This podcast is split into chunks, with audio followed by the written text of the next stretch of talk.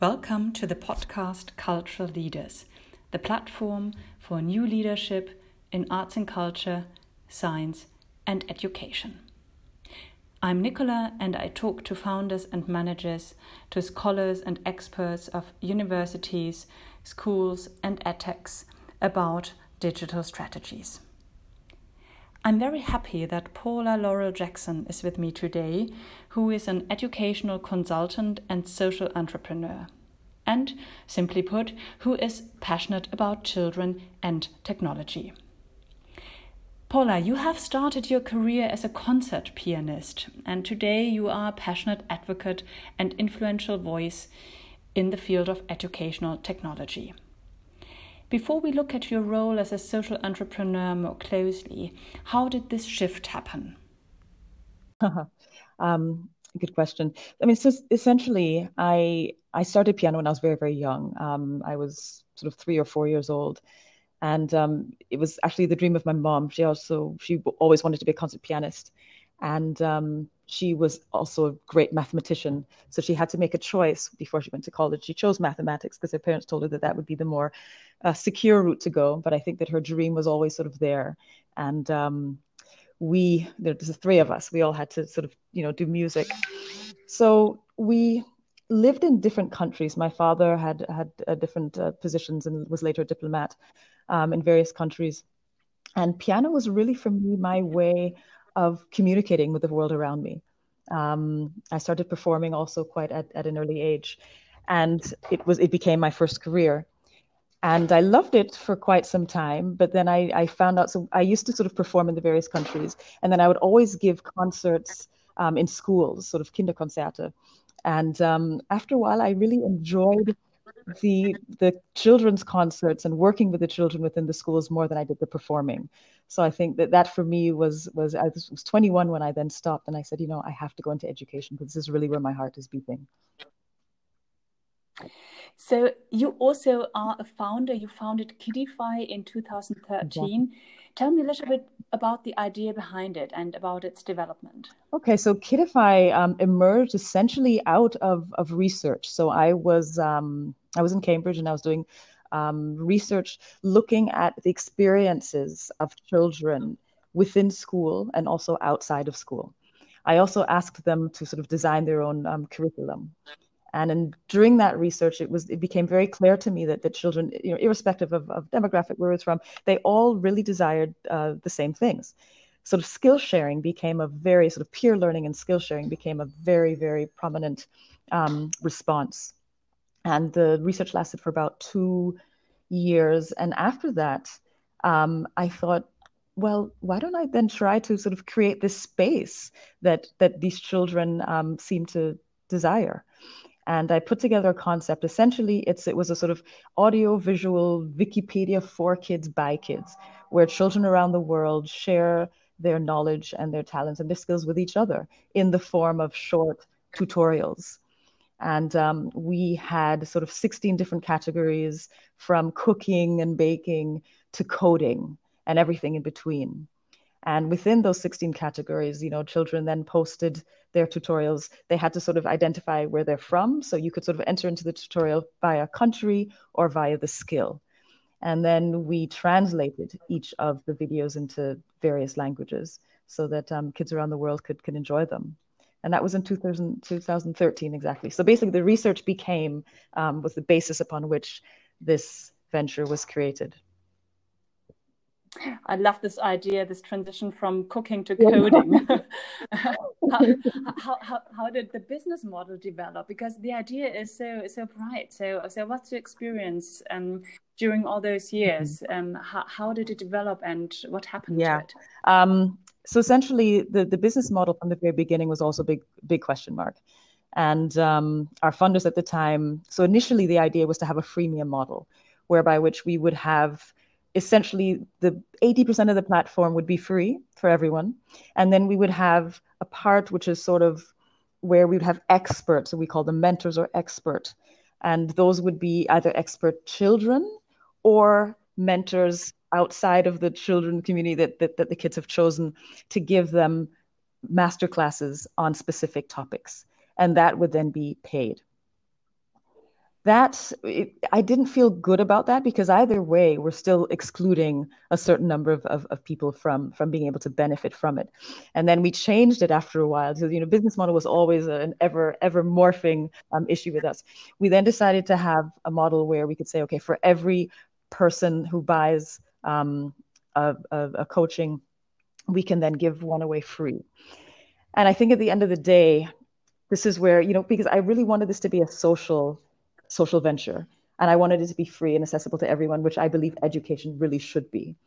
And um, we ended up. I went to the initial uh, investors, and I, I, expressed exactly that, saying that you know I don't I don't really feel good about um, any of these business models actually.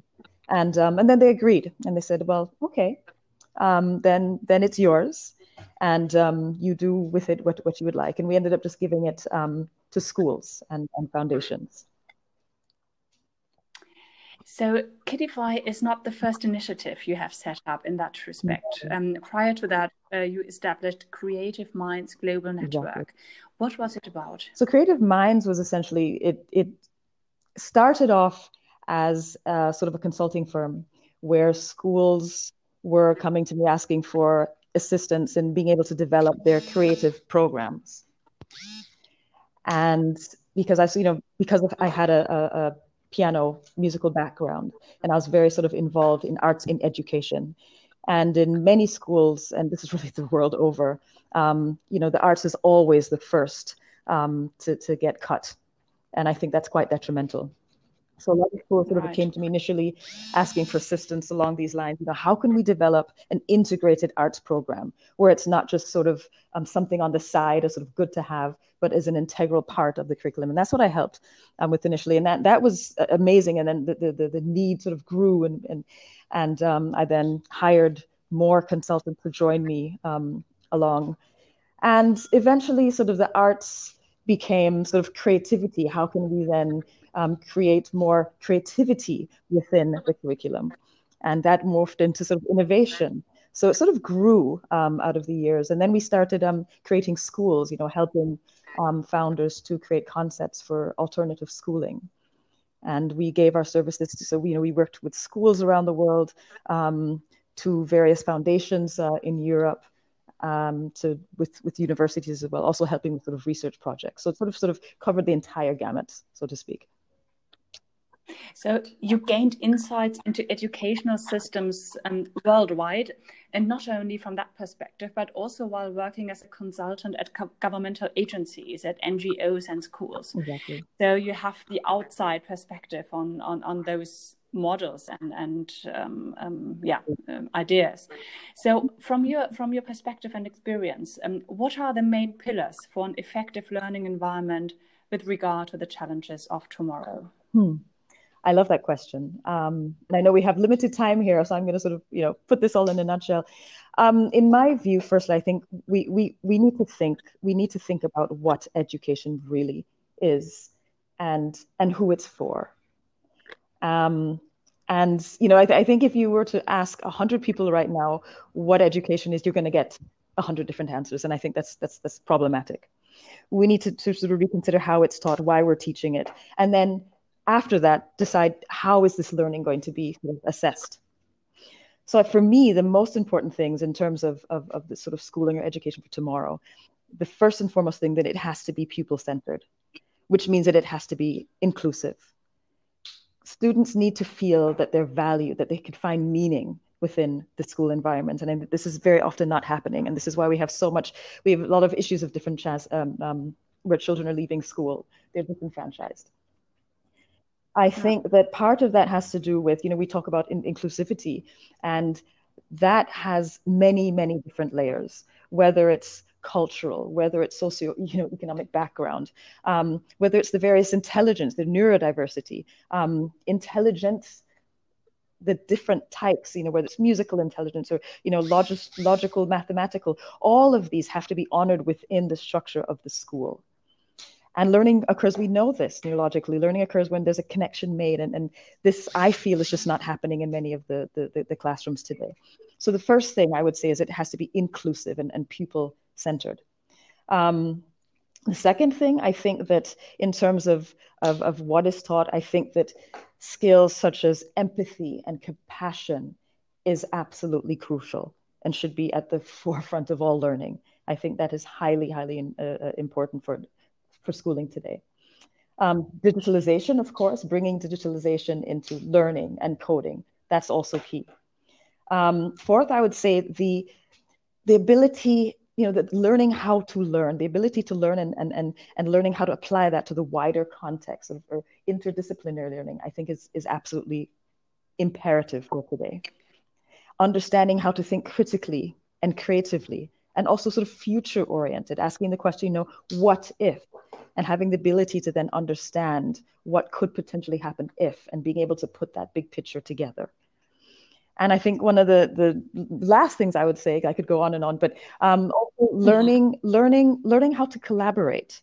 Um, and I mean in, in different different contexts, um, dealing with others in terms of intercultural, inter whatever you know competence, and also developing an understanding of how we're all connected and how everything is connected, whether it's you know to our um, fellow colleagues or, or, or to the planet. I think having that holistic view of how everything is connected is absolutely imperative. So these six, or was that seven um, things? I think are, are mm-hmm. absolutely imperative for any um, any system and transform right. for success. Yeah. Well, you, you already mentioned also some of the skills in that respect, which also brings me uh, the question of the management of schools and educational institutions. Mm-hmm. So, which leadership skills are, from your perspective, the most relevant ones in order to drive exactly those necessary reforms? Okay. Um, I think the first thing, which is also similar to, I think empathy and compassion, I think is, is number one. I think that uh, yeah. management and school leaders simply have to have an understanding of the sort of, you know, quote unquote clients that they're meant to serve. Um, I think it's imperative, absolutely. And that, that, that I, I would put as at, number one. They also need to understand the teachers and the individual roles of, of the teachers and, and, and, and, and the daily um, the, the, stresses. I think that ideally this individual, this, this management has to have first and foremost a, a very strong, empathetic and compassionate um, mindset and heart. I would say following that, I think a strong vision. And that vision has to be something that is, again, is sort of inclusive.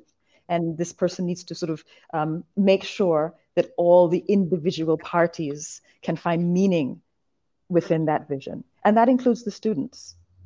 I think very often, um, you know, we, we, we have these, these, sort of management and a lot of the decisions are always sort of, you know, top down and not necessarily, um, you know, the, the, the, students don't necessarily feel a part of that.